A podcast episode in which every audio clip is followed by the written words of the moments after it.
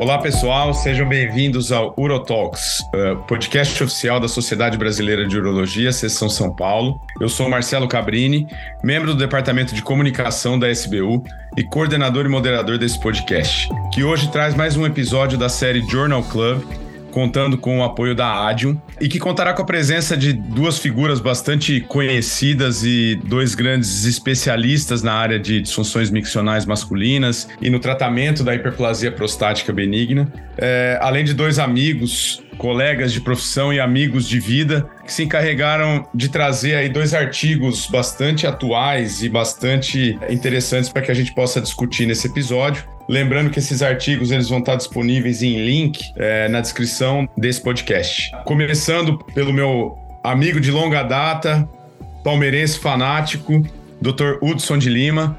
O Hudson é, é, médico urologista da disciplina de urologia da Escola Paulista de Medicina, é, é ex-membro da, das diretorias da SBU São Paulo por diversos anos, com participação direta aí na coordenação do, de projetos como o Proteus, e, é, que é um projeto de sucesso de tantos anos e de diversos outros, e um atuante na área de disfunções miccionais masculinas. Hudson, obrigado por ter aceitado, é um prazer poder reencontrar você aqui e contar com a sua presença aqui no Urotalks. Olá todo mundo, é um prazer é meu de poder participar, é, de poder colaborar e voltar de novo a essa casa que me acolheu aí por oito anos, poder discutir o que a gente mais gosta. Eu e o Gabriel é, temos aí batalhado e temos nos dedicado bastante à, à hiperplasia prostática benigna ao longo dos anos.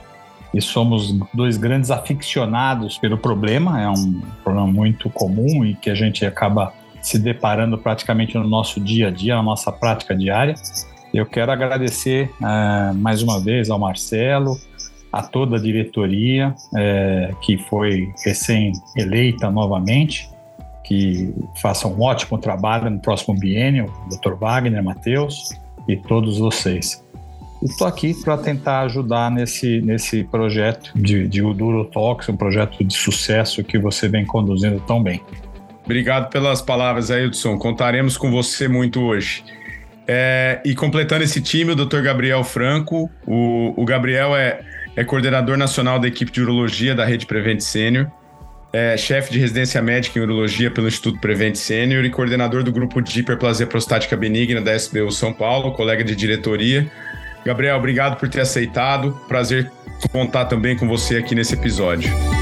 Legal, Marcelo. Obrigado pelas palavras. Uh, agradecer pelo convite para participar desse Urotalks. É minha segunda participação nesse podcast que é realmente, como o Hudson falou, é um projeto de sucesso e com certeza vai durar por muito tempo. Agradeço de novo e vamos lá, vamos discutir nossos artigos, vamos avançar nessa discussão, trazendo, como o Hudson comentou, um tema muito relevante e de nosso grande interesse.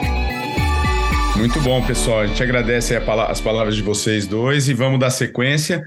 Então, a gente vai falar primeiro de um artigo, é, a gente vai começar com o próprio Gabriel, e o Gabriel ele trouxe um estudo bastante recente, agora de 2023, que é um estudo de dois centros canadenses, é, que fala de um tema que é um trend topic aí da, da HPB, é, que é o Resume, né? Então é um artigo que, que fala sobre a mudança no volume e nos sintomas da próstata em homens tratados com o Resume.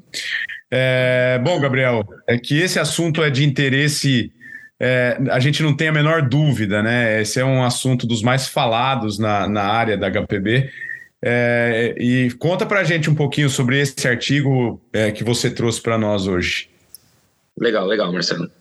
Realmente o resumo ele é um trend topic, ele é uma coisa que está na boca dos médicos, está na boca dos pacientes, não tem como não discutir isso hoje em dia com os nossos pacientes.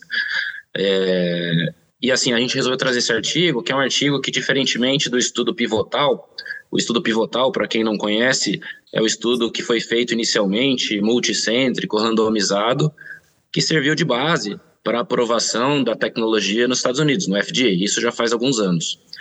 Esse estudo atual, que a gente vai apresentar agora, ele foi feito pelo por dois hospitais, dois centros de alto volume no Canadá, um deles com o colega Dr. Dean Elterman, que participou no, como autor do estudo pivotal. E esse estudo, na verdade, ele visa a responder uma pergunta adicional. O estudo pivotal, ele vinha para trazer informações de segurança e eficácia, que é o que o FDA pede para que seja registrado um novo produto e liberado para uso. Esse estudo já veio num segundo momento, quando o procedimento já era realizado de forma rotineira, só que os urologistas tinham uma dúvida: será que mais injeções de vapor gera maior redução de volume da próstata e consequente melhora de sintomas de todos os âmbitos, urinário, sexual, ejaculatório? Então o estudo veio para tentar responder essa pergunta, tentar associar quantidade de injeções com melhoria de volume prostático e de sintomas. Tá? Como foi feito esse estudo? Ele foi feito em dois centros de grande volume no Canadá, como a gente disse, um em Toronto e um em Montreal. Foram realizados a análise prospectiva de casos consecutivamente realizados de resumo. Então, eles acompanharam 151 procedimentos consecutivos nesses dois serviços. Não foi realizada a comparação desses pacientes com um grupo controle, não foi feito nenhum critério de inclusão e exclusão, são, é uma observação de mundo real, 151 casos consecutivos.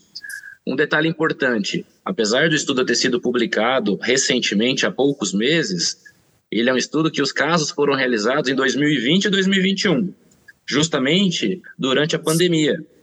E isso é importante citar porque porque o follow-up desses pacientes, ele foi um follow-up genuinamente de mundo real. Apenas 49 pacientes desses 151 conseguiram, após 12 meses, realizar uma examinação de ultrassom transretal de controle para justamente ter uma ferição de volume prostático após o tratamento. E, com relação aos questionários de sintomas, foram aplicados em todos os pacientes os questionários de IPSS, IIEF, que avalia score de função erétil, e dois questionários específicos de função ejaculatória. Todos os pacientes tiveram essa avaliação inicial, porém, cerca de 20 a 25 pacientes apenas responderam os questionários após 12 meses. E isso realmente é um característica que eu faço questão de citar agora no começo, porque impactou lá no final na análise desse estudo, tá?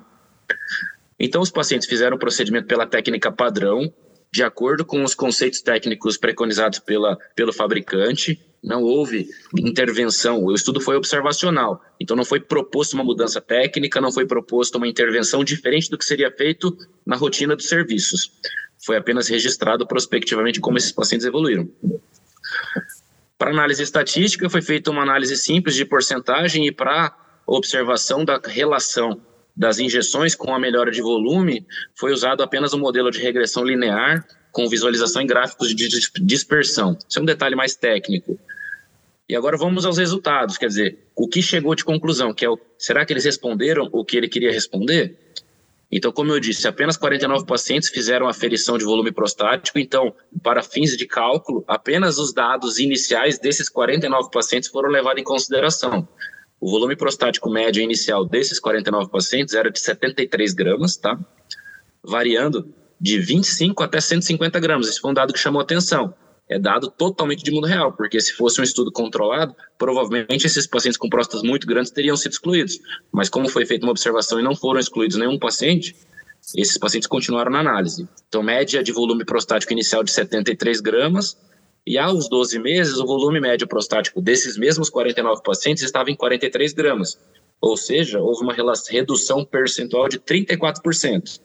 Ok, isso até é compatível com o que o estudo pivotal comentava na publicação original.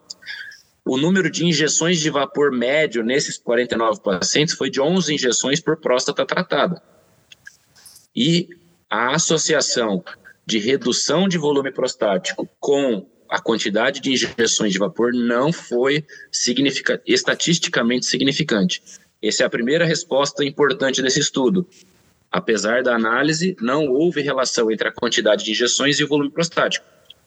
Alguns exemplos ele até citou: pacientes que tiveram apenas uma ou duas injeções de cada lado, com grandes reduções de volume prostático, e pacientes com 15 injeções de vapor na próstata com uma redução percentual pequena, tá? demonstrando, reafirmando essa questão que não foi significativamente, estatisticamente significante. Porém, a análise de volume prostático com a comparação dos sintomas mostrou que os pacientes que tiveram maior redução de volume, sim, apresentaram redução progressiva de IPSS de forma significante. Então, a análise estatística mostrou que quanto maior a redução de volume prostático, melhor foi a sintomatologia no score IPSS. Nos outros scores sintomáticos, relação de função erétil e ejaculatória, não houve relação entre esses dois critérios. E em discussão, esse estudo demonstra que ah, essas mudanças de volume de próstata levando a melhores desfechos funcionais foi consistente com outros estudos sobre essa terapia. Então, apesar de ser um estudo observacional, um estudo de mundo real, mostrou que foi equivalente a outros estudos com a terapia, que estudos mais controlados. Outros estudos já existiam, já existem, mostrando que poucas injeções de vapor bastam para melhorar sintomas e volume prostático, corroborando os resultados desse estudo atual. Em relação ao grau de redução de volume prostático, ele reafirma nessa discussão final do artigo que a, a, o grau de redução de volume prostático nos procedimentos é variável. Nesse estudo foi 34%, em outros estudos é um pouco mais, em outros estudos é um pouco menos. E outros estudos são necessários para tentar encontrar algum outro fator, seja um fator relacionado ao paciente ou algum fator técnico, que pode estar relacionado a uma maior percentual de redução de volume prostático. Como críticas, acho que todo mundo chega a essa conclusão depois de escutar minha fala. É um estudo que pode ser criticado por ser uma amostra pequena, por ter apenas um braço, sem uma comparação com o grupo controle. Era um estudo observacional, era um estudo que não era cego, então os, os médicos que estavam aplicando questionários e avaliando os pacientes sabiam que eles tinham sido tratados, então os pacientes também foram tratados e sabiam que eles tinham sido tratados, então isso pode ter influenciado em algum ponto na resposta dos questionários houve muita perda de follow-up. O próprio autor reafirma que isso teve a ver muito com a pandemia, por as avaliações subsequenciais eram todas por teleconsulta, devido ao cenário de pandemia durante a realização do artigo. Mas o artigo foi bom por confirmar a eficácia, do, a eficiência do procedimento consistente com os dados previamente publicados. É um estudo bastante interessante para fazer essa resposta. E é engraçado que talvez tenham médicos que até hoje em dia ainda têm esse conceito de mais injeções de vapor igual a mais resposta. Tá? Teve um grupo de urologistas, eu não cheguei aí nessa viagem, mas conversei bastante com os colegas, foram fazer um treinamento na Colômbia e lá os colegas injetam pra caramba, vários pacientes com 12, 13, 14 injeções em próstatas não muito grandes. Talvez esses estudos ou mais estudos relacionados a essa mesma observação talvez consigam eventualmente modificar a conduta, trazer para o padrão adequado. Ô Gabriel, eu ia destacar exatamente isso desse trabalho, que acho que o, a grande crítica talvez seja o grande ponto forte desse trabalho, que é o, trazer isso do mundo real, essa, esse cenário do mundo real, né? É, mas uma dúvida que eu, que eu fiquei, assim, como urologista geral, que não, não especialista na, na área, não há dúvida que assim as técnicas que ressecam mais ou as, as enucleadoras, vai, elas vão melhorar o fluxo e, e ele e é um estudo que vão melhorar mais o fluxo e, e, esse é um estudo que confirma que quanto maior a redução do volume prostático, melhor o resultado. É, mas é, é, é você deixou claro aí que isso não está relacionado a número de injeções. Falando do ponto de vista técnico, como buscar essa melhor, maior redução? Se esse acaba sendo um objetivo para melhor resultado também, se não é através de é, quantidade de injeções. É, justamente, ele tem um, tem um parágrafo do, do artigo que ele fala justamente sobre esse tema. Ele fala assim: estudos adicionais são necessários para tentar buscar características é, técnicas ou do paciente que possam influenciar na redução de volume prostático. Então, assim, nesse estudo, ele não se propôs a descobrir outros fatores. Ele estudou injeções prostáticas e viu que não era significante. Mas talvez outros estudos tentando achar um foco em relação à anatomia prostática, em relação à posição das injeções na próstata, em relação a é, tempo de uso de sonda no pós-operatório, em relação a valor de PSA. Tem várias outras possibilidades que podem justificar uma maior ou menor redução de volume prostático pós um procedimento padronizado. Então, eu acho que talvez uma ideia seria, talvez já esteja rolando em outros centros, é lógico. Uma ideia seria talvez é, padronizar uma técnica, quer dizer, olha, pacientes de tanto a tantos gramas, vamos fazer tantas injeções de cada lado, igualzinho o procedimento em todos os pacientes e observar comparativamente que paciente tem maior redução de volume prostático, quer dizer, o paciente que tinha próstatas uh, bem maiores, eles têm uma redução percentual maior do que os que têm próstatas menores. Eu não sei, são ideias, tá? É uma linha de pesquisa que deve ser explorada por centros que estão relacionados e envolvidos com a técnica para que isso seja respondido. Porque no momento que a gente tinha de ideia, que é, que é uma questão que parecia até óbvia, quer dizer, mais injeções, maior redução, parece que não se prova na prática verdadeiro. Então, outras ideias a gente vai ter que desenvolver. Não, perfeito. E uma outra questão é, é, em relação ao volume, você citou que esse é um trabalho bastante abrangente em relação ao volume, tanto que o volume médio é alto e a gente vê é, o range que vai aí, a, tem próstata de 150 gramas, né? É, nesse cenário, mais. É, é, e, e, nós estamos falando de cirurgias que foram realizadas em 2020, 2021, como você mesmo citou. É, nesses anos de aprendizagem, o que você tem visto, Gabriel, é, existe a, a, chamada próstata ideal para essa técnica? é, de, em relação a tamanho? Como, como que você considera hoje é, seria a próstata ideal para ela? Eu acho que mais do que a próstata ideal é o paciente ideal. Porque quando a gente tenta enquadrar qualquer técnica, seja ela desde uma cirurgia complexa como a robótica ou uma enucleação até uma, um MIST, que é um resumo, um Urolift, se você tenta encaixar só com tamanho, a gente cai do cavalo, porque a, a indicação dessa técnica, ela se sobrepõe demais em relação ao tamanho, é o principal fator. Nesse volume de próstata médio de 30 a 80, tem pelo menos 5, 6 técnicas que são possíveis e de fazer com qualidade, com sucesso. A questão é o perfil. Quer dizer, o paciente ele tem as expectativas, características clínicas, comorbidades, idade, é, função sexual. E aí, eu acho que o paciente ideal para essa técnica é o paciente com uma próstata média, não muito pequena, menor de 30, nem muito grande, acima de 80, 100 gramas, que tem uma função sexual normal e deseja mantê-la. Eu acho que esse é o paciente ideal, porque é o paciente que vai se beneficiar da técnica, podendo ceder algum grau de recidiva. Quer dizer, ele pode se dar o luxo de falar que daqui quatro a cinco anos ele pode ter necessidade de fazer outro procedimento em 15% dos casos, em vez de fazer isso em 1% dos casos, caso ele tenha feito uma enucleação. Então, ele pode se dar o luxo de aumentar a incidência de recidiva para que ele mantenha a função sexual. Hoje mesmo, atendi um paciente com próstata de 100 gramas que quer fazer resumo de qualquer jeito, porque ele quer manter ejaculação. Expliquei que eu, todos os resultados que a gente tem mostram que o estudo foi aprovado para até 80 gramas. Então, acima de 80 gramas, a gente está navegando em águas desconhecidas. Não tão desconhecidas, porque existem mais evidências já. Mas os resultados talvez não sejam tão bons quanto no estudo pivotal mas o paciente está disposto a tolerar um resultado aquém do ideal para manter a atividade sexual. Então, esse é um cenário.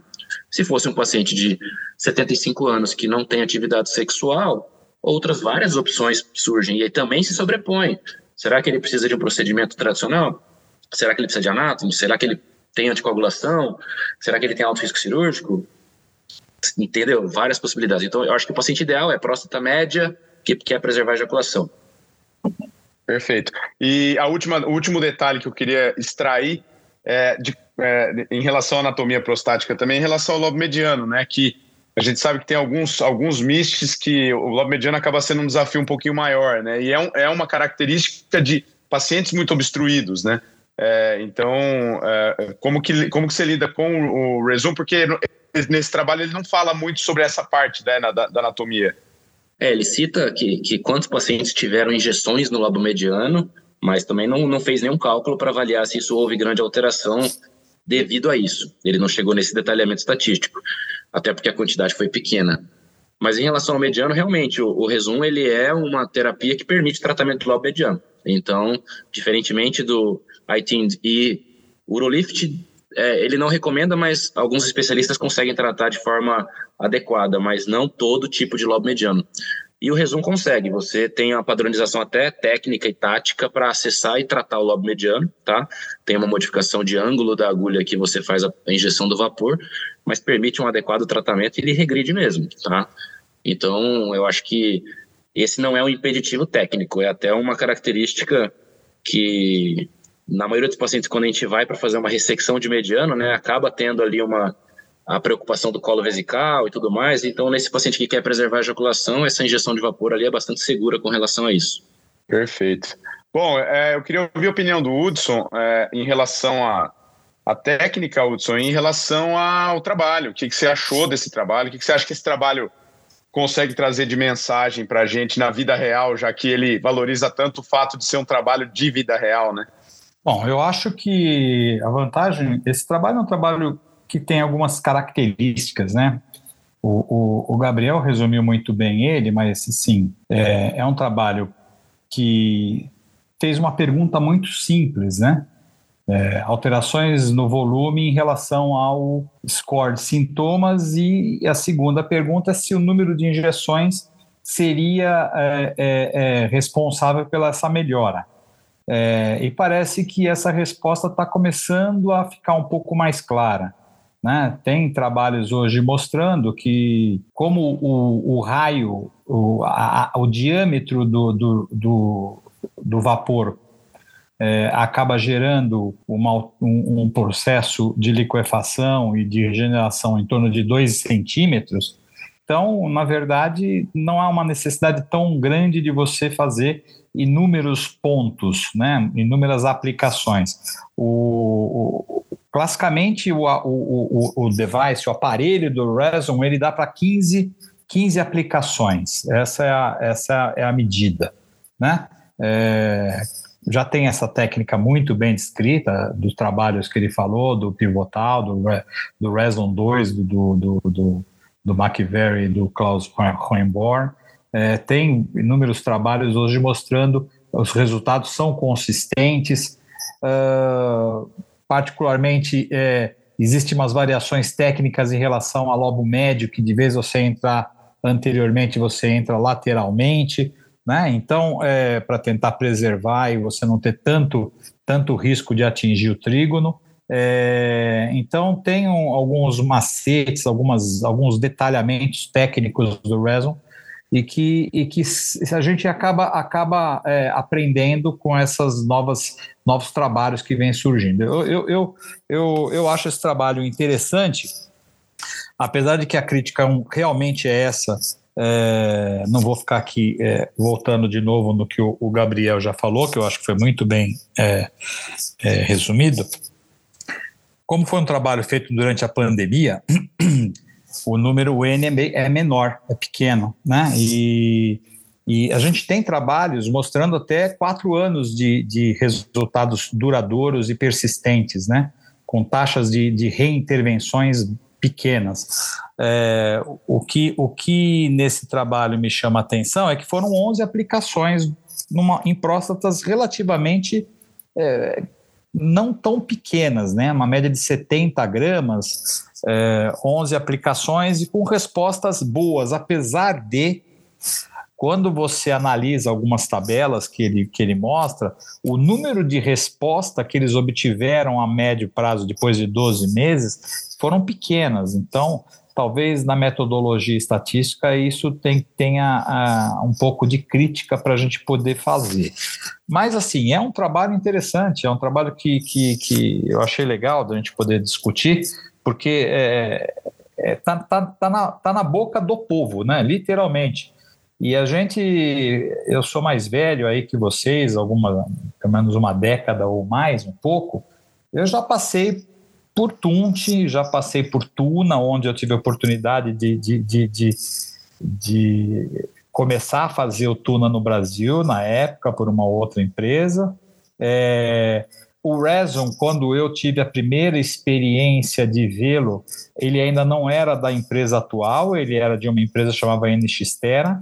É, então já me chamou a atenção e particularmente é, eu acho que tudo que você pode trazer de, de oportunidade de tratamento e o trabalho que a gente vai dizer a seguir tem um, um, um link direto com, com ele, é, eu acho que é válido, porque hoje os pacientes eles chegam com as, ele, eles chegam ao nosso consultório com, com as perguntas feitas e muitas vezes até com soluções, entre aspas, é, é, que eles querem que você responda e queira direcionar o tratamento. Então, eu acho que a gente tem como função do urologista poder realmente é, ter todas essas ferramentas à mão, ter todos os, os dados mais atualizados para que a gente possa trazer a ele a decisão compartilhada e poder e poder então aí sim tomar essas decisões. Uma coisa que me chamou a atenção nesse trabalho, ele não, ele não trouxe nenhuma divisão em relação às patologias prévias dos pacientes. Quando a gente fala aqui e quando a gente analisa essas, esses gráficos, alguns pacientes inclusive aumentaram o tamanho de próstata, é, mesmo com o número grande de, de, de, de injeções, e, e, ele não se deteve ao, ao, ao porquê que isso aconteceu. É, aí, como eu sou um, eu gosto e acho muito legal também HPB, a gente não pode deixar que a HPB ela é, ela é um, ela tem componente estromal, glandular, então muitas vezes a gente acaba a gente acaba tendo resultados não tão satisfatórios por, por condições histopatológicas, histológicas mesmo, entendeu? E isso a gente não tem, porque a gente pode ter uma visão cistoscópica, mas a gente não tem uma visão do ponto de vista histológico dessa, dessa, dessa doença. É, ao contrário de quando a gente vai tratar um câncer de próstata, que você já tem aquela biópsia mostrando, e mesmo depois pode ter super é, graduação, sub, subgraduação do, do, do, da amostra final, mas você tem algum dado inicial, e você não tem esse dado histológico inicial do, do, do HPB. Então, muitas vezes essas respostas são diferentes, né? Então, você tem que também falar para o paciente que ele pode ter riscos de precisar fazer terapias em curto espaço de tempo. Né? É, nos pacientes que a gente tem esse resultado, não tem divisão de se o paciente. Será que a resposta no paciente diabético, num paciente com disfunção erétil, e num paciente que tenha outras doenças cardiovasculares, as respostas do RESON é igual? Eu, eu fui levantar alguns artigos e fui ver o Pivotal, fui ver o RESON 2, é, eles não se atêm a isso, eles colocam tudo dentro de um balaio igual e tentam tratar. Talvez fosse interessante, talvez, separar um pouco para grupos específicos, né? Eu, eu, quando acabo dando aula e falo uh, um capítulo que eu fico muito interessado hoje, que é o lobo médio, né? É, tem trabalhos hoje mostrando que lobo médio, a histologia do lobo médio, ela, ela é uma histologia que não adianta você tentar nenhum tipo de tratamento que não seja ablativo, porque ele não responde a nenhum dos dois tipos. Ele não responde nem a alfa-bloqueador e não responde a, a, a inibidor da 5-alfa-redutase. Consequentemente, isso por causa de histologia. Então, hoje, lobo médio é sinônimo de cirurgia. A gente, às vezes, quando eu, você sabe bem, porque é, eu, eu, eu, eu, participei muito dos, dos estudos também em relação à divulgação dos, dos, do M-Tops, do, do, do, do, Combat. Então, eu acho que, particularmente, é, a gente tem que ter esse armamentário é, ampliado. Eu gosto muito da ideia de que o MIST veio para poder suprir a gente desse, desse, desse patamar e tentar, e tentar trazer para o paciente as melhores condições para que a gente possa tratar e aliviar os sintomas dele. Perfeito, Hudson. Muito bom. Fala, Gabriel. Eu queria comentar que gente falou sobre essas possibilidades de outros artigos envolvendo e investigando outros cenários específicos, né?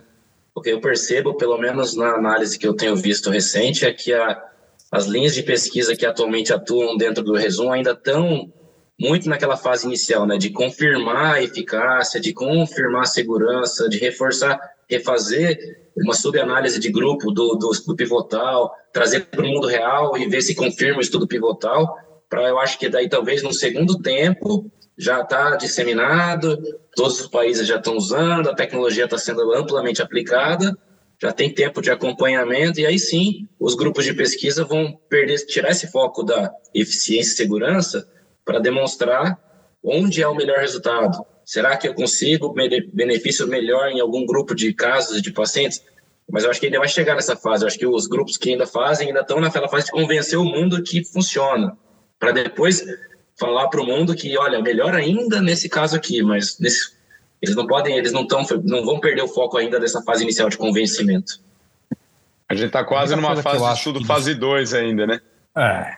É, é, eu, você sabe que eu acho que é, de todos os trabalhos que eu, que eu, que eu já li do Reson, é, o que chama um pouco a atenção, por exemplo, eles nunca dão ênfase do pós-operatório imediato. Eu não sei se o Gabriel já teve esses pacientes, É, mas assim, me parece, assim como eu já tive casos na época que a gente fazia o Tuna ou fazia uh, uh, o TUNT ou hipertermia, acontece um edema inicial. E esse em particular que você injeta um volume, um volume considerável. Se você considerar que você coloca meio, meio ml em cada injeção é, e foram utilizados 11, 11 pontos em média aqui, eles acabaram usando aí quase 5, 6 ml. A uretra não, não, né? O que a gente costuma ver, e dos dois casos, eu tenho muito pouco, pouco caso que eu já acompanhei, os pacientes saíram sondados. Os pacientes saíram sondados, né? Então, é, pode-se dizer que é um procedimento via ambulatorial, pode-se dizer que é um procedimento que, que, você consegue fazer com uma boa sedação e ele vai embora numa sequência muito rápida. O custo é um custo ainda é, é, razoável, o aparelho aí tem um custo hoje em média, não sei se a gente pode ficar falando no, no, no Urotox, mas é, é, um custo de 7 mil por, por, por aparelho normalmente, né, por, pelo device. Então, é, apesar que nesse trabalho chegaram a usar dois em alguns casos, né? Ou seja, é, teve, teve paciente que acabou usando 20 e poucos, é, 20 e poucos, 20 e poucas é, é, aplicações, ou seja, usaram dois. Então, é, eu, eu particularmente assim, é, eu gosto, mas também tem um pouco de ardor, tem disúria, tem é, tem que dizer que nem tudo é o mar de rosas, como a pessoa às vezes é, é condicionada a, a, ouvir e ver em alguns lugares, que vai ser a solução e já vai sair chutando, pior coisa na parede, né? A pior coisa é o paciente ir para o procedimento sem saber isso daí. Eu acho que a principal é, é, o paciente tem que saber isso no zero minuto, porque ele vem da propaganda. Ele vem da internet, ele vem da, das propagandas. Ele fala que é cinco minutos de procedimento e, putz, beleza. Chegou aqui no consultório, primeira coisa, então, vamos lá, vamos conversar. É assim, assim, assentado. Vai para casa com sonda. Três dias, cinco dias, uma semana, depende do tamanho da próstata. O primeiro mês você vai urinar pior do que antes. O segundo mês você vai urinar igual antes. O terceiro mês a gente vai começar a ver melhora. Alinhou esse discurso com o paciente, é uma dor de cabeça a menos, porque o paciente sabe. Aí ele fala, pô, doutor, mas é isso mesmo? É, tem outras alternativas. Essa aqui, que a gente acabou de conversar, que resseca, que usa laser, que enucleia, a melhor é rápida. Só que é mais agressivo, você perde ejaculação na maioria dos casos. Aí o paciente vai decidir o que ele quer junto com você. Mas realmente. É a, é a grande. É, esse trauma inicial, ele tem que saber, quer dizer, é rápido, é bom, é tranquilo, lá, lá, lá. Só que o primeiro mês é ruim. Depois, o primeiro mês começa a melhorar. É o grande problema do paciente procurar o método, né? Ele vai para fazer o proced aquele procedimento e não para tratar o problema dele, né?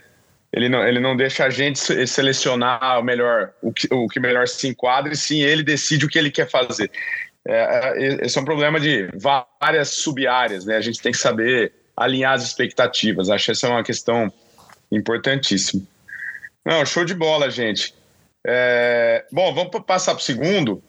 É, é, o segundo artigo, o, o Hudson que, que trouxe, e esse é um estudo que, que, que, abrange mais aí vários tipos de tratamento, e é um estudo que, assim, extremamente interessante também, né, Hudson? É um, é um estudo atual do, do Journal of Urology, agora de 2023, também canadense, e que, na verdade, é, um, é uma sub, é uma, é uma reanálise, né, uma subanálise é, do M-Tops, né, que foi um trabalho que vocês citaram, clássico aí lá de do, do, do, tempo do tempo de 2003 lá o estudo antigo é, e, e, é uma reanálise de dados que avalia a importância da redução dos sintomas para a questão para um, um, um outcome interessante aí, né, que é o risco de morte. Então o Hudson vai falar um pouquinho aí desse trabalho, Hudson. Conta para nós aí o que, que, que tem de interessante aí nele.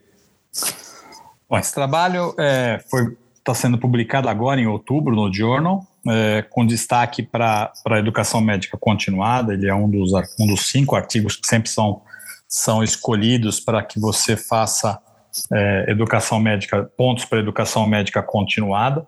É um trabalho, é um trabalho, como você disse, é, é, feito por dois bioestatísticos, né, por dois é, é estatísticos canadenses, é, e que ele acaba avaliando é, a redução, se a redução nos sintomas do trato urinário, do, da LUTES, ela está associada com a redução de, de risco de morte pelo, do paciente. É, a pergunta básica, né, a necessidade desse, desse a importância do estudo é basicamente, a gente já sabe que assim, a gente já sabe que dos trabalhos da década de 80, dos anos 90, os sintomas urinários é, decorrentes do crescimento da próstata, né, da HPV, eles são é uma doença progressiva e esses sintomas muitas vezes acabam gerando os sintomas que incomodam os pacientes. Então, a, a, a pergunta que existe é, a gente sabe que esses, esses, essa piora de sintomas ela está relacionada e a gente tem classicamente alguns sintomas que são mais relacionados com risco de morte, é, por exemplo, nictúria, que fazem com que as pessoas tenham mais risco de queda, e, e, e aí a gente tem que entender que é, é, ele, tenta, ele tenta fazer uma pergunta muito simples para tentar uh, levantar esse trabalho. Se você tratando esses pacientes, é, se a diminuição dos sintomas do trato urinário fariam uma redução no risco de morte desse paciente. Então, para isso, ele, ele parte dessa, dessa, dessa, dessa pergunta: será que se eu tratar HPB e os sintomas decorrentes dela, eu posso fazer uma diminuição no risco de morte desses pacientes. Então, eles acabaram achando e, e pegando um, um, um, banco de dados que é muito robusto e que está disponível, que é o, o, os, os, pacientes do MTOPS. É um trabalho, na verdade, que é, é, é uma reanálise desses dados. O MTOPS, para quem, é, porventura, ainda não tem esse conhecimento, foi um dos grandes estudos da década dos anos 90. Ele fez, foi lançado no New England em, em, e pelo Dr. McDowell, e, e, e, foi um estudo multicêntrico, foram 17, 17 centros americanos, com aproximadamente 3 mil pacientes, onde eles acabaram fazendo um tratamento em quatro grandes braços, um estudo randomizado, controlado, né, duplo cego, onde foram dados para esses quatro grupos de aproximadamente 700 pacientes em cada, deram é, nada, placebo, foi um grupo placebo controlado, né? um grupo usando doxazosina, um grupo com finasterida e um grupo com associação finasterida-doxazosina e foram avaliados. Na época, o, o, o endpoint primário desse, desse, desse trabalho foi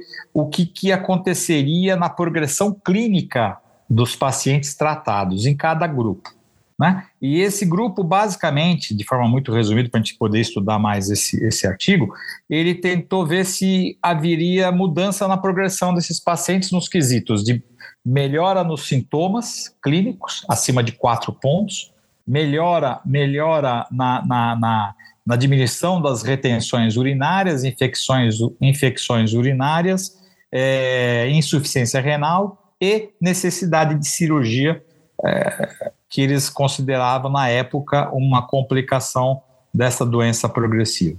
E eles conseguiram provar que é, os pacientes em uso de terapia melhoravam sempre os sintomas apesar do alfa-bloqueador, e hoje nós sabemos já muito bem isso, ele não altera o tamanho prostático. Então, a, a chance de retenção urinária ela continua igual, ela só não vai, é, ela vai melhorar os sintomas, mas a doença continua progressiva, porque você não está atuando na doença em si.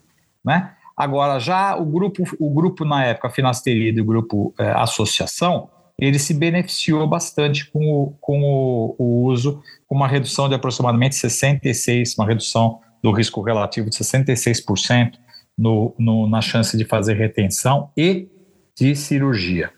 Uh, e isso vingou por muito tempo, até que surgiu um novo trabalho que é o COMBAT, onde se, se estudou a tansulosina, já um alfa-bloqueador mais moderno, com a dutasterida, que mantiveram os resultados com pequenas variações.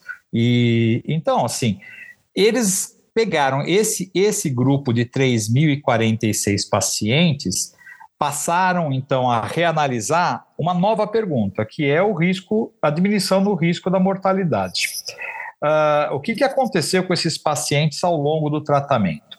Se esse, esse, esse tratamento gerou diminuição no risco de mortalidade. Para isso, o que, que eles descobriram? Né? O que, que eles acabaram fazendo uma avaliação? Como são dois estatísticos, eles usaram basicamente algumas, alguns, alguns artefatos é, metodológicos que eles usaram basicamente um, um, uma curva de regressão é, pelo método de Cox.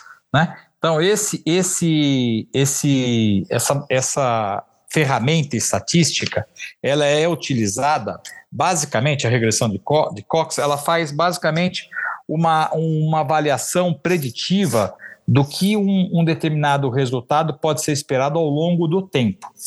Então, eles utilizaram essa ferramenta para poder avaliar a cada mudança de score de sintomas, né, dado na época a, a gente ainda não usava o termo score de sintomas prostático internacional, na época que o, o, o MTOPS foi lançado, ainda se usava o score de sintomas da AUA, que passou-se a usar hoje, talvez quando alguém lê, eles vão tentar entender o que, que é, é hoje o IPSS, é, eles acabaram fazendo uma avaliação de, nessas curvas de regressão, mostrando que a cada mudança de visita que mostrava uma redução é, permanente e, e, gradativa no score de sintomas, isso foi correlacionando-se com um, um, uma diminuição gradativa no, no, no risco de morrer.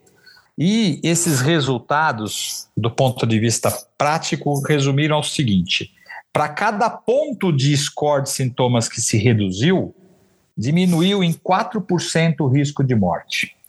Eles conseguiram um dado que é, houve, houve uma diminuição em 12% do, do, do, do risco de morte, ou seja, a cada, a cada ponto que você consegue visualizar diminuiu 4%. Esse foi o hazard ratio normal. E eles também subdividiram, fizeram uma subanálise de cada, de cada tipo de, de, de avaliação em relação à qualidade de vida, em relação a, a sintomas de armazenamento, a sintomas de esvaziamento e o sintoma de nictúria, que também houve uma diminuição.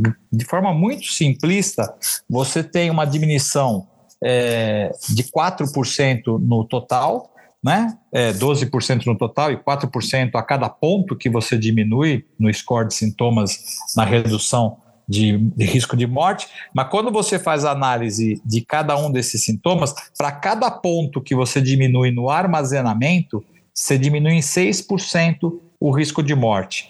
Para esvaziamento, 5%. Nos casos de noctúria, 10%. E quando você considera a qualidade de vida, chega a 16% de queda no risco de morte. Ou seja, para cada ponto que aquele paciente está insatisfeito, ele está lá de 3 para 2, diminuir em 16% esse risco de morte. Aí tem algumas coisas interessantes nesse trabalho, porque quando você analisa esses casos do ponto de vista de desfecho é, primário, como eu falei, que seria o, o, as, todas as causas de mortalidade, Nesse período de foram quatro anos e meio de trabalho, com dois anos de pós-trabalho que mantiveram esses pacientes sendo acompanhados. E eles fizeram uma subanálise interessante, porque como a gente sabe, os pacientes ao final do trabalho eles são dispensados. E a gente sabe, por exemplo, que uma parte desses pacientes é, para de tomar o remédio, porque eles não estavam recebendo mais o medicamento. O que, que acontece? esses pacientes eles é, têm seis meses de, de validade pelo, pelo, pelo inibidor da 5-alfa-redutase. A gente sabe que ela age, tem vários trabalhos mostrando que se você tira o medicamento, ele vai voltar ao status dentro dos primeiros seis meses, volta a crescer próstata, volta a crescer PSA, volta a piorar sintomas urinários e tudo mais. Então, de vez os dois anos que eles avaliavam eles trouxeram para seis meses. E todos os pacientes que, no período que foram retirados do trabalho, para, teve aí um percentual de quase 10% dos pacientes que foram submetidos à cirurgia, a, a, a cirurgia de desobstrução, eles também foram re, retirados desse estudo de, de mortalidade para não ter risco de morrerem pela cirurgia e serem incorporados no trabalho. É uma coisa interessante. É, então, eles acabaram encontrando que 98 pacientes dos 127 iniciais que morreram ao longo de todos esses quatro anos e meio de, de avaliação, mais dois anos de pós-avaliação, morreram 127. E eles tirando esses fatores, né, para trazer para praticamente os quatro anos e meio, mais os seis meses pós, isso aí caiu para 98. Desse, e destes 98 que acabaram falecendo, é, eles acabaram tendo alguns, alguns, alguns casos de morte por câncer, por exemplo. Né? 49, 49 dos, 100, dos pacientes morreram por câncer, 45 por derrame ou infarto, 11 deles morreram por condições pulmonares e outras causas 22. Dentro dessas outras causas, existem pacientes que morreram sim das complicações da evolução da próstata, do crescimento prostático. Então, desses 22, praticamente dois pacientes morreram de sepsis e um deles morreram de insuficiência renal decorrente de, da, da progressão da doença. Né? Então, é, nessa análise estatística, nesse modelo analítico primário que eles fizeram, a, a, o que eles chegaram à conclusão é que basicamente é isso. A gente consegue diminuir o risco com tratamento e com redução do score de sintomas. Né? Independente de analisar tamanho e resultados, que isso a gente já tinha previamente sido publicado em vários subdetalhamentos sub do, do MTOPS, eles se ativeram somente em relação à mortalidade. E aí surgem algumas coisas que eu acho que na discussão é muito, muito interessante, né? É, só para poder voltar um pouco antes, tem, uma, tem dados do, do, do das características, é, aí são pitadas de, de, crítica não deste trabalho, do, do original, é, que eu não tinha me baseado ainda, né? A análise desse, da corte original do MTOPS, é, 82% dos pacientes eram brancos, né? É, somente 8,9 eram negros. É, outra coisa que me chamou a atenção eram pacientes com nível de escolaridade alto, pelo menos 15 anos mediana de estudo, o que dá praticamente quase que nível superior. É, mas, em compensação, dos, do estudo do MTOPS, 50% já tinham inicialmente doença cardíaca ou vascular ou hipertensão associada. Né? Então, é, o, que, o que corrobora aqui para mim, uma coisa que eu quero é, levantar aqui na discussão, é que eles acabam, por exemplo, é, criando algumas, algumas dúvidas. Né? É, a gente, por exemplo, é difícil a gente, a gente é, quando eu saí por muitos anos ao longo do país aí, tentando trazer tratamento de, de próstata para um, um grupo eminentemente cirúrgico, né? o urologista, todos nós temos na nossa veia o, o, a, a, vontade de fazer cirurgia, é, falar que você tem que tratar o paciente logo quando ele está começando a ter sintomas sempre foi muito, muito complexo para você poder trazer para o urologista isso, né? Porque a maior parte de nós quer operar. Simples assim, a gente tem o, o instinto nosso é cirúrgico. Né? Mas eles aqui eles se baseiam e se debatem em relação, por exemplo, é, compara uma determinada frase do trabalho, ele se depara a isso. Ninguém questiona você tratar é, hipertensão, mesmo que em níveis muito baixos, eles colocam aqui que quando você começa a fazer um tratamento é, há um risco linear aumentado de mortalidade com o aumento da pressão arterial sistólica, começando a partir de 125, 129 milímetros, e que você reduz drasticamente com o tratamento. Então, talvez o que ele está tentando trazer é para tentar é, oportunamente ampliar essa gama de discussão para será que se você hoje, sabendo que você reduzindo o score, você não reduz o risco de, de, de morte? Será que não é momento de você tentar rever se você deve atuar ou não? E aí o lado nosso e o do Gabriel tentando trazer um pouco à tona, inclusive misturando para mim essas duas esses dois trabalhos. Aqui eu não estou dizendo que é simplesmente tem que tratar clinicamente, porque eu volto a insistir, eu acho que para todos os colegas que estão nos ouvindo, é, nós temos hoje muitas oportunidades e muitas ferramentas disponíveis para que a gente possa atuar, entendeu? Então, talvez seja uma ideia de que a gente não precise simplesmente acompanhar os pacientes com sintomas leves, moderados e falar para ele: não, tudo bem, isso é assim mesmo, vai embora para casa e volte no ano que vem, entendeu? Eu acho que está na hora da gente começar a mudar um pouco mais esse tipo de, de, de, abordagem e falar: olha, é um risco, é igual você estar tá com uma glicemia de 130, ah, é uma glicemia mais ou menos, não precisa tratar, deixa isso aí por enquanto aí, entendeu? Ou uma pressão de 14 por 9, não, fica tranquilo, isso aí vai levando aí, um dia que tiver com dor de cabeça, bota um, para de comer um pouquinho de sal só e acabou, entendeu?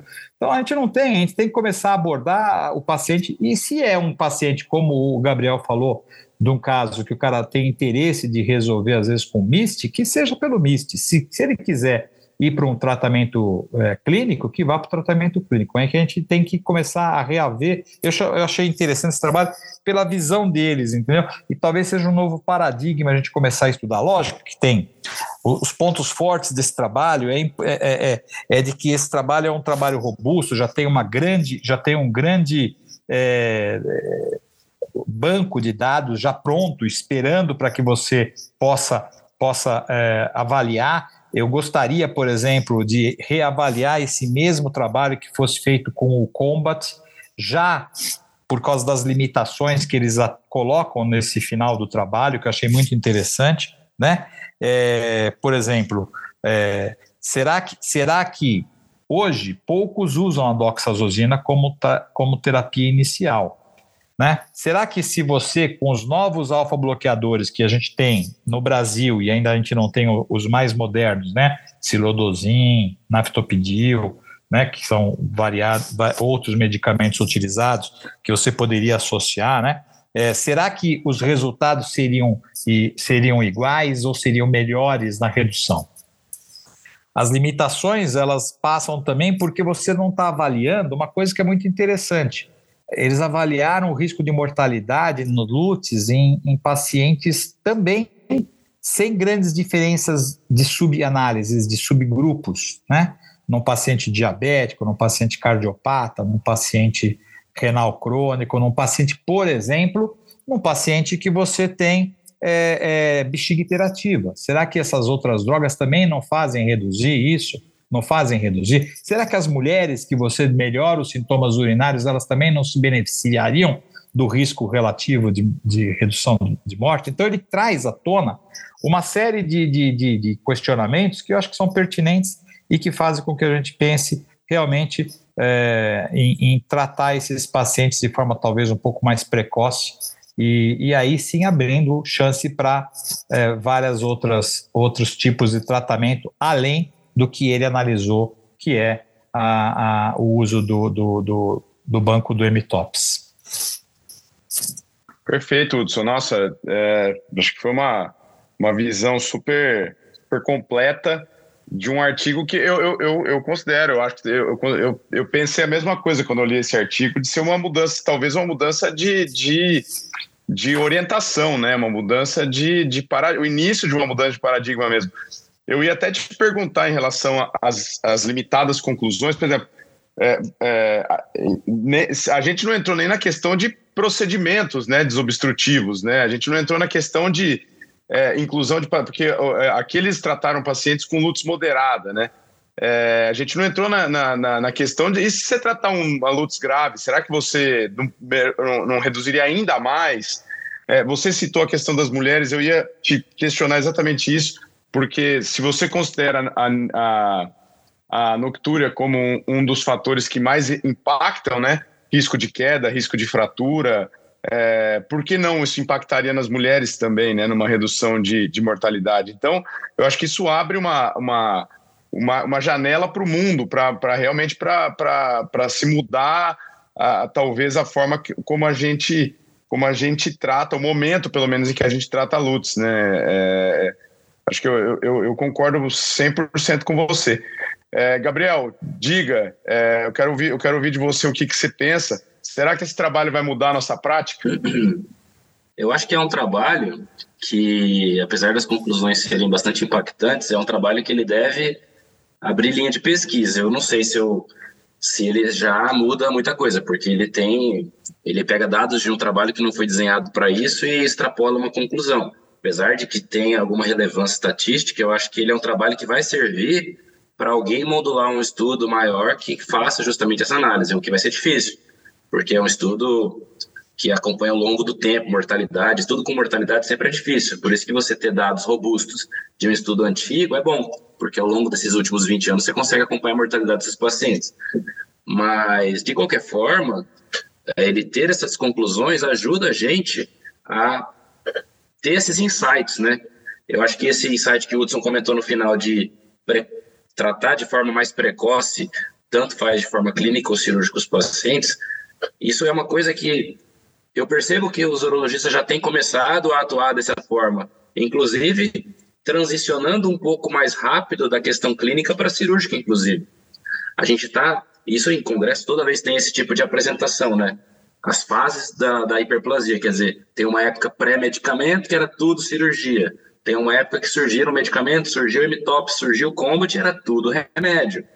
Aí, ao longo dos 15, 20 anos, os pacientes vão envelhecendo, a gente chega às conclusões mais robustas de que os remédios não desobstruem tanto assim, as bexigas que estão com remédio há 10, 15 anos estão doentes, as próstatas que estão com remédio há 10, 15 anos estão maiores, os pacientes que estão com remédio há 10, 15 anos estão mais velhos e mais doentes e mais frágeis. Então, e ao mesmo tempo, ao longo desses 10, 15, 20 anos, surgem tecnologias menos agressivas e mais seguras para o tratamento de forma eficaz dessas próstatas. E aí você junta A com B na cabeça e fala: por que não antecipar esse tratamento se eu sei que o remédio não vai resolver a longo prazo? Por que não pegar esse paciente que iniciou a terapia, não apresentou um excelente resultado com 3, 6 meses, 12 meses que seja, e antecipar e fazer um tratamento enquanto ele é jovem, enquanto ele tem risco cardiovascular mais baixo, enquanto eu tenho uma próstata um pouco menor, onde eu tenho um leque de opções terapêuticas muito maior, então, eu acho que isso já está permeando a cabeça do urologista já há algum tempo e as evidências vêm corroborando.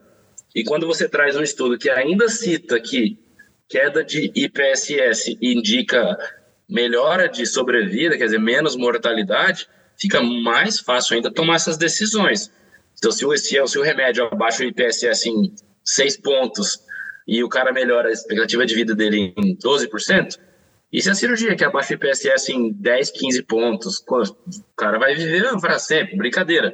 Mas assim, será que, o, será que o impacto do procedimento cirúrgico também é grande? Isso não dá para eu afirmar, dá para extrapolar, porque o estudo não leva isso em conta, mas se os motivos do, do tem alguma relação, com certeza vai haver benefício. Então eu acho que é realmente um lado para se explorar. Todos conhecemos Sabemos que LUTS não é apenas obstrução, LUTS é uma coisa multifatorial, LUTS tem a ver com síndrome metabólica, LUTS tem a ver com obesidade, apneia do sono, LUTS tem a ver com um monte de outros fatores. Então, quando a gente fala melhorei LUTS, melhorei sintomas, muitas vezes houve melhora de, por outros aspectos, não apenas pelo tratamento. Que esse eu considero a principal vantagem de ter analisado uh, dados de um ensaio clínico randomizado, quer dizer, você tem um grupo muito equivalente dos dois lados, e o outro grupo também era, ele estava tomando medicação, que ele não sabia se era medicação ou não, é placebo e cego. Então, se você leva em consideração tudo o resto, era igual, quer dizer, o paciente com um perfil epidemiológico parecido, com as recomendações de mudança de estilo de vida parecidos, vivendo a vida deles em mundo real, epidemiologicamente parecidos, os dois, entre aspas, sendo acompanhados por um estudo que pode ser um fator que faz com que o paciente se cuide mais, né? Porque agora tem uma equipe de um estudo multicêntrico cuidando dele, fazendo visitas e questionários o tempo todo, então ele por si só muda alguns hábitos, mas o cara do placebo também muda. Então o que, que mudou de verdade ali foi o remédio. E o remédio trouxe benefício para aquele grupo de pacientes e trouxe melhora de sobrevida. Então dá para chegar a essa conclusão que talvez a gente possa implementar isso e ajudar até na nossa conversa com os pacientes. Mas com certeza é um prato cheio para mais estudos. O, o Hudson deu a dica ali. Alguém, já devem estar fazendo, mas assim, alguém tem que pegar os dados do Combat e fazer de novo, porque é, é o mesmo cenário. Multicêntrico, randomizado, cego, antigo. Então eu tenho como ver mortalidade nesse grupo de pacientes já com tansulosina. Será que vai ser melhor ainda? Putz, se for bom, eu tenho que pegar talvez um estudo antigo que fale de intervenção precisamos revisar aqui para lembrar na cabeça algum estudo que fale de intervenção, seja ela enucleação, seja ela RTU, seja ela Greenlight, algum estudo que fala de intervenção e que consiga, que seja antigo para a gente ter acompanhamento desses pacientes e que fale, nossa, olha, houve uma grande melhoria de mortalidade. Então, assim, é um prato cheio para uma linha de pesquisa, quer dizer, que o urologista, de forma geral, não explora, porque são estudos longos. Então, prospectivamente, é muito complicado desenhar um estudo que faça essa análise. Ocupar mortalidade, então vou começar agora e acompanhar por 30 anos, é difícil. É, concordo, concordo. Na verdade, na verdade a gente é, é, é é mais fácil a gente avaliar retrospectivamente, né? Porque Sim, é, com, com, todos os, com todos os vieses que você vai ter desses, dessas, dessas análises. Porque nem sempre você tem todos os dados disponíveis, né? É, talvez a grande, o grande senão em relação ao combat que a gente pode ter é que quando você analisa e um dos, uma das, uma dos resultados do M-TOPS aqui foi é porque o Entops teve braço placebo. E, e para diminuir o custo, a, a, a, empresa do Combat, ela não teve braço placebo. Porque ela reduziu isso em custo. Ela já tinha os dados do braço placebo do M-TOPS, do que aconteceu com esses caras em quatro anos e meio. Então, quando você vai analisar a mortalidade, vai ser a mortalidade. Aí precisa ver, realmente é minha falta de conhecimento na estatística do quanto que eu posso levar um não simples, assim, não, mas você não teve um grupo placebo, então eu não posso analisar a tanso com a dutasterida e a associação, é, fica uma brecha que é inviável de você conseguir analisar a mortalidade, porque você não tem o braço placebo desse grupo daqui. Eu não sei se você pode pegar o grupo, o grupo placebo do M-Tops e trazer para esse grupo e fazer essa mesma reanálise, entendeu?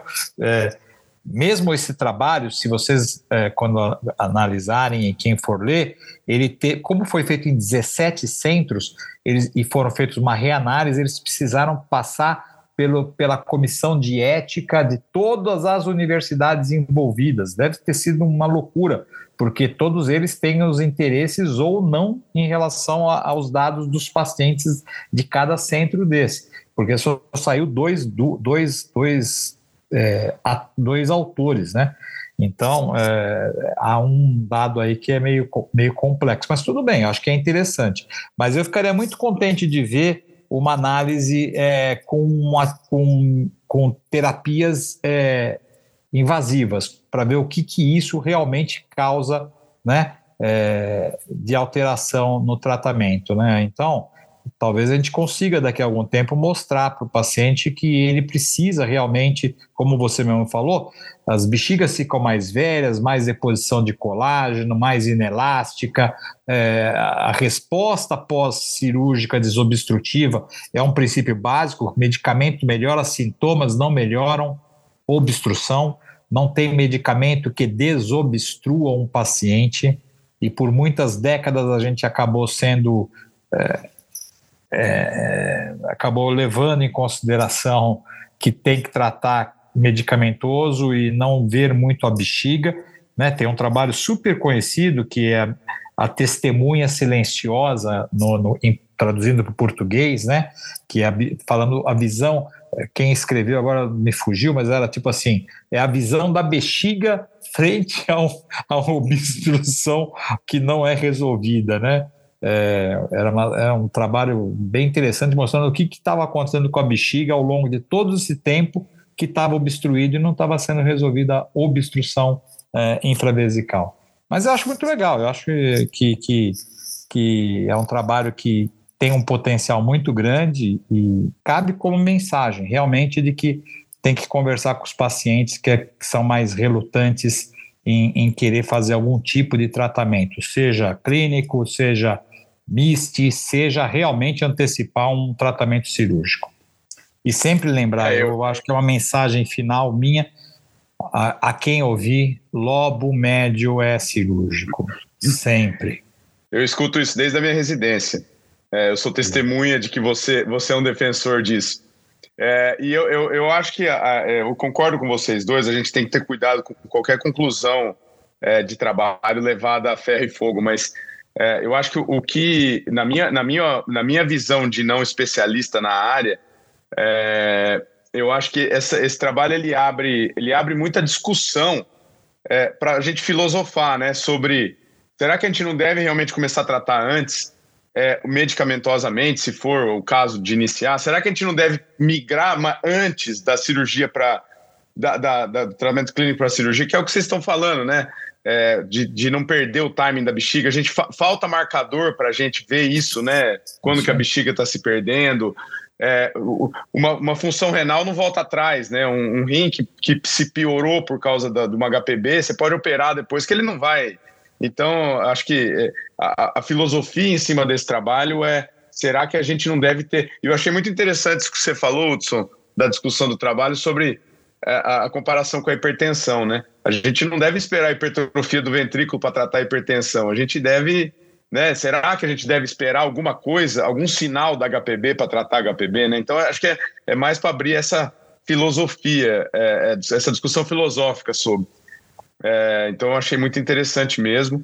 E infelizmente gente, a gente está chegando no, no final. Eu vou passar a palavra para vocês fazerem as considerações aí finais em relação a, a esse tema. E mas de antemão eu gostaria de, de agradecer imensamente a disponibilidade de vocês. É, é, para que a gente fizesse o, o, programa. Foi um, um, imenso prazer revê-los aqui. Então, já de antemão, agradeço muito vocês. Espero vê-los em breve. Vou passar aí, começar pelo, pelo Gabriel agradecendo muito, Gabriel. É, e a palavra é sua para finalizar. Legal, Marcelo. Obrigado pela, pela honra de participar aqui desse programa, tá? Agradeço também ao Hudson pela parceria e o grande nível dessa discussão. Um recado aí para o público, para o cenário da HPB tem mudado muito rápido, então é importante ler, estudar, se atualizar, tá? Muita tecnologia vindo, muita evidência, reforçando conceitos, alterando conceitos que a gente aprendeu há muitos anos, então não dá para ficar estacionado no tempo, tá? Vamos juntos nessa caminhada, tá? Hoje é só uma pequena amostra, né? São estudos que a gente pescou das, dos journals mais recentes para a gente tentar trazer para vocês. Espero que tenha sido bastante proveitoso para todos que escutaram. A paciência de todos que escutaram durante essa uma hora e quinze aqui, a gente está conversando, tá? Um abraço para todos e até a próxima, se Deus quiser.